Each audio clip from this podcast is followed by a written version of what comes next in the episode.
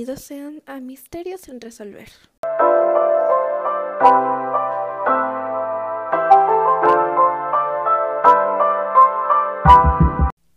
Hola a todos los que nos estén escuchando.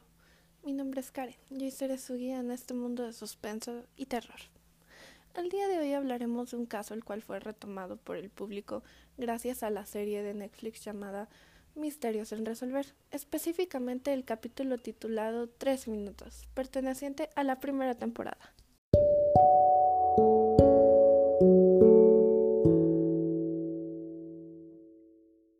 La historia nos relata cómo Patrice, esposa, madre y dueña de una estética, llevaba tiempo teniendo problemas con su esposo por diferentes factores, hasta que un día, en el transcurso de trece minutos desapareció dejándolo todo como estaba, excepto su estética, la cual tenía la caja registradora abierta y sin dinero, y su carro que había sido levemente movido, siendo ya unos años después que cerca de una iglesia se encontraron algunos de sus restos.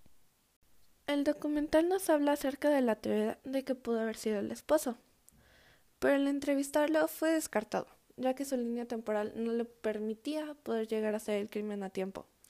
Otro sospechoso fue Gary Milton, asesino del área, ya que había declarado haber matado a un estilista exactamente como pasó la desaparición de Patrice, pero tiempo después negó esa declaración. Aunque realmente la lista de sospechosos era mucho más larga, estos son los únicos dos que resaltan.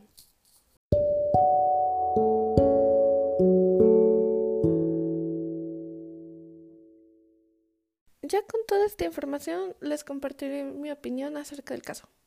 El caso realmente no es muy complicado de comprender, ya que el mismo documental te relata la línea temporal por la cual la policía pudo sacar que el secuestro pasó en alrededor de 13 minutos. Pero hay algunas cosas las cuales me resultan incongruentes. Y no se habla tanto en el documental como el hecho de que por qué el esposo ese día específicamente decidió guardar todos los papeles los cuales contenían las fechas que le permitía poder declarar que él no estuvo en la estética en el tiempo que pasó el secuestro. O que, pues, ¿cuánto tiempo estuvo el cuerpo en descomposición? O el mero hecho de dónde estaban los demás amigos en ese tiempo. Pero esas son interrogantes las cuales tristemente no podremos contestar.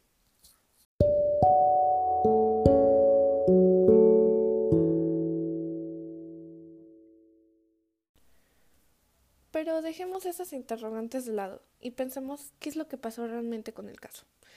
Yo aquí considero que un factor muy importante fue el esposo, el cual después de un año de entrar a la vida de Patrice comenzó a comportarse de una manera no adecuada con su hijo.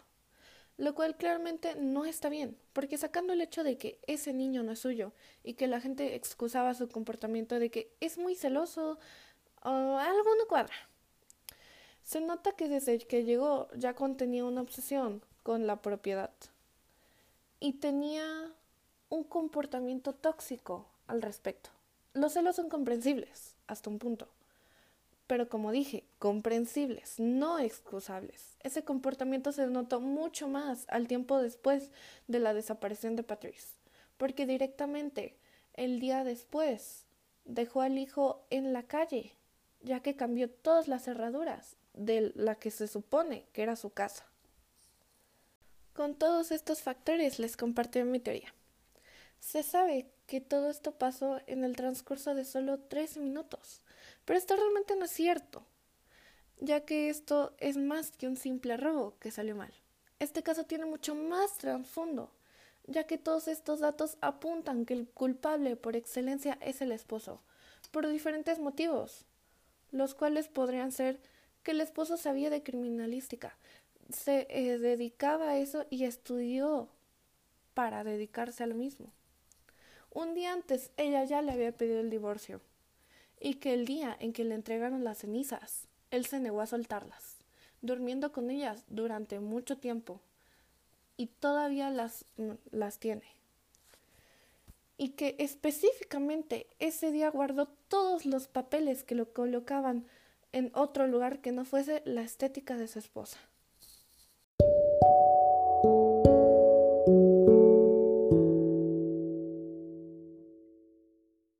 Y se preguntarán, ¿qué tiene que ver todo esto con el caso?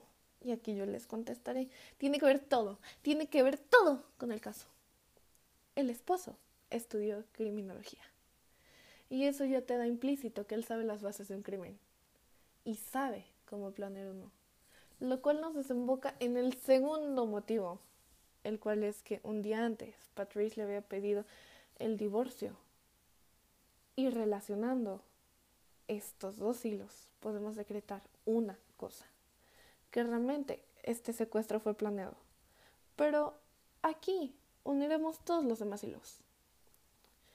Ya habían existido antecedentes en la relación de Patrice y su esposo, por lo cual dudo que él no hubiera pensado que Patrice en cualquier momento se quisiera divorciar. Así que él ya tenía un plan para ese caso.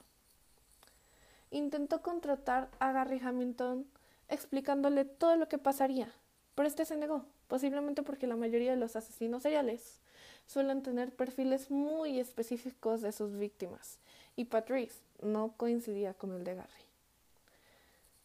Por eso Gary sabía cómo pasó el secuestro. El esposo continuó buscando gente que quisiese hacer ese trabajo, hasta que se topó con un grupo de personas que se nota que es uno de sus primeros trabajos relacionados a este tipo de cosas, ya que el caso tiene varias fallas en su ejecución. Y desde mi perspectiva, el plan fue algo similar a esto. Llegaba el grupo de personas a la estética y hacía creer que era un robo, pero se supone que al darse cuenta que no era suficiente dinero, deciden llevarse a Patrice, subiéndola primero a su carro, pero al darse cuenta que ella podía tener mucho más control, la bajan y se la llevan en el, en el carro de ellos, estacionándose en el bosque, tapándole los ojos y llevándoselo a lo más profundo de este. Claramente Patrice intentó salir, pero un bosque normalmente suele ser muy confundo y sueles perderte mucho. Así que Patrice vagó durante alrededor de algunos meses, este siendo el motivo por el cual no fue encontrada, ya que al constante movimiento lo complicaba mucho más. Para antes de morir, llegar medianamente a la iglesia y allí fallecer. Esa teoría daría la explicación de por qué el esposo se negó a soltar las cenizas durante tanto tiempo, ya que podría haber sido por dos factores. Una, sentir la culpa de haber sido el que mató a su esposa, o el orgullo de por fin poderla tener completamente para él.